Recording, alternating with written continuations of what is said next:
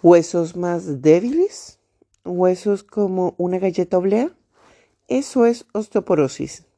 Y la causa, los alimentos ultraprocesados. Dejemos de llenarnos de pastillitas de calcio. Busquemos las soluciones de raíz. Soy Angélica Orjuela, soy médico y vamos a hablar de osteoporosis y los alimentos ultraprocesados. Mi abuelita toma leche del consultorio, alimento ultraprocesado. Ah, y también toma colacao, alimento ultraprocesado. Y los yogur light, alimento ultraprocesado. Ah, y el pan integral, perfecto, otro alimento ultraprocesado. La evidencia de un estudio reciente en animales demostró cómo una alimentación ultraprocesada redujo la longitud total del cuerpo y las piernas, debilitó la estructura ósea e incrementó el riesgo de sufrir fracturas. Es claro, los alimentos ultraprocesados van a tener un, un, efecto negativo en la fuerza ósea y van a incrementar el riesgo de fracturas.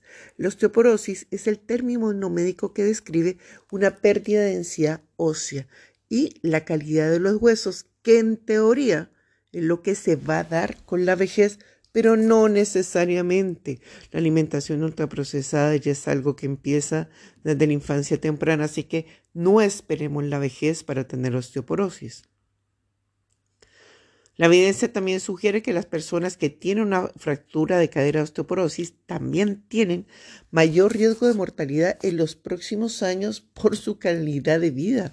Va a disminuirse. Vamos a tener postración. También se encontró en las investigaciones que las fracturas por osteoporosis asociadas a enfermedad hepática, insuficiencia cardíaca, diabetes y discapacidad auditiva aumenta, aumenta el riesgo cardiovascular. Mm. No son pocas cosas. Hay muchos factores que por sí ya aumentan el riesgo de osteoporosis. Ya habíamos dicho la edad, el cigarrillo, el alcohol, el sedentarismo, pero el uso de el consumo de alimentos ultraprocesados influye directamente porque favorecen la caída de vitamina D. Si comes alimentos ultraprocesados, no pierdas dinero tomando pastillitas de vitamina D. No lo vas a absorber porque ya dañaste tu intestino.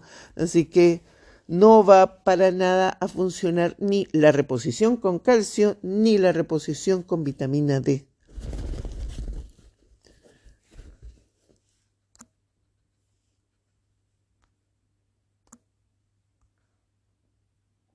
Pero para hablar de alimentos ultraprocesados vamos a empezar por cómo se clasifican. Clasificación número uno. Los alimentos que han sido empacados como vegetales, frutas, carne, que son los, la base para preparar las cosas en casa. También estarían las legumbres sin hidratar. Número dos. incluyen ingredientes culinarios procesados que se utilizarían para condimentar por ejemplo, sales, aceites. Número 3. El que incluye alimentos procesados que tienen dos o tres ingredientes que se podrían utilizar para condimentar o conservar el producto. Por ejemplo, los vegetales enlatados, los frutos secos, los embutidos, algunos quesos. Y número 4. Que contienen alimentos y bebidas ultraprocesadas que son la mayoría que se encuentran en todas estas tiendas de conveniencia tipo K-Market y que van a tener preservantes, edulcorantes, colorantes, saborizantes, por ejemplo, los yogur, sí, y más si son estos yogur tipo proteína, por favor, bebidas carbonatadas, la mayoría de los helados que están en el supermercado, la papa frita, los cereales para el desayuno, la mayoría de barritas energéticas, no todas, la comida en polvo como el whey protein, como las cremitas en sobre, eh, también los, las leches vegetales fortificadas y productos listos para comer, como pizza, nuggets, eh, postres instantáneos. Así que ya sabemos que es algo que no está procesado, que eh, podría clasificarse como un ingrediente culinario o ya estamos hablando de procesado y ultra procesado.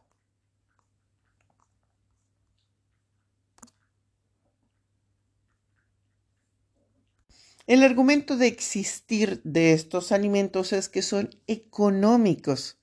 Sí, son muy baratos, pero la enfermedad es muy, pero muy cara. Y a la luz de una osteoporosis temprana que yo ya he visto en mi consulta, ah, los costos podrían llegar a ser incalculables. Así que todavía están dispuestos en dejar su dinero en una incansable podríamos decir, infinita fuente de enfermedad. Ah, con la pandemia, desafortunadamente, estos casos de osteopenia y osteoporosis han sido catastróficos, porque el uso de estos alimentos, si se pudiera llamar alimentos, de estos ultraprocesados, han generado una cascada de deterioro tal que, wow, wow, imposible de contener. Así que está en la mano de ustedes en dónde desean dejar su dinero. En ese yogur protein tan caro, de tan mala calidad, o en ese yogur casero que van a hacer en casa. En la leche del consultorio que están regalando, que es basura pura, o en unas lentejas que pueden hacer en su casa. Ustedes son los que van a tomar la decisión.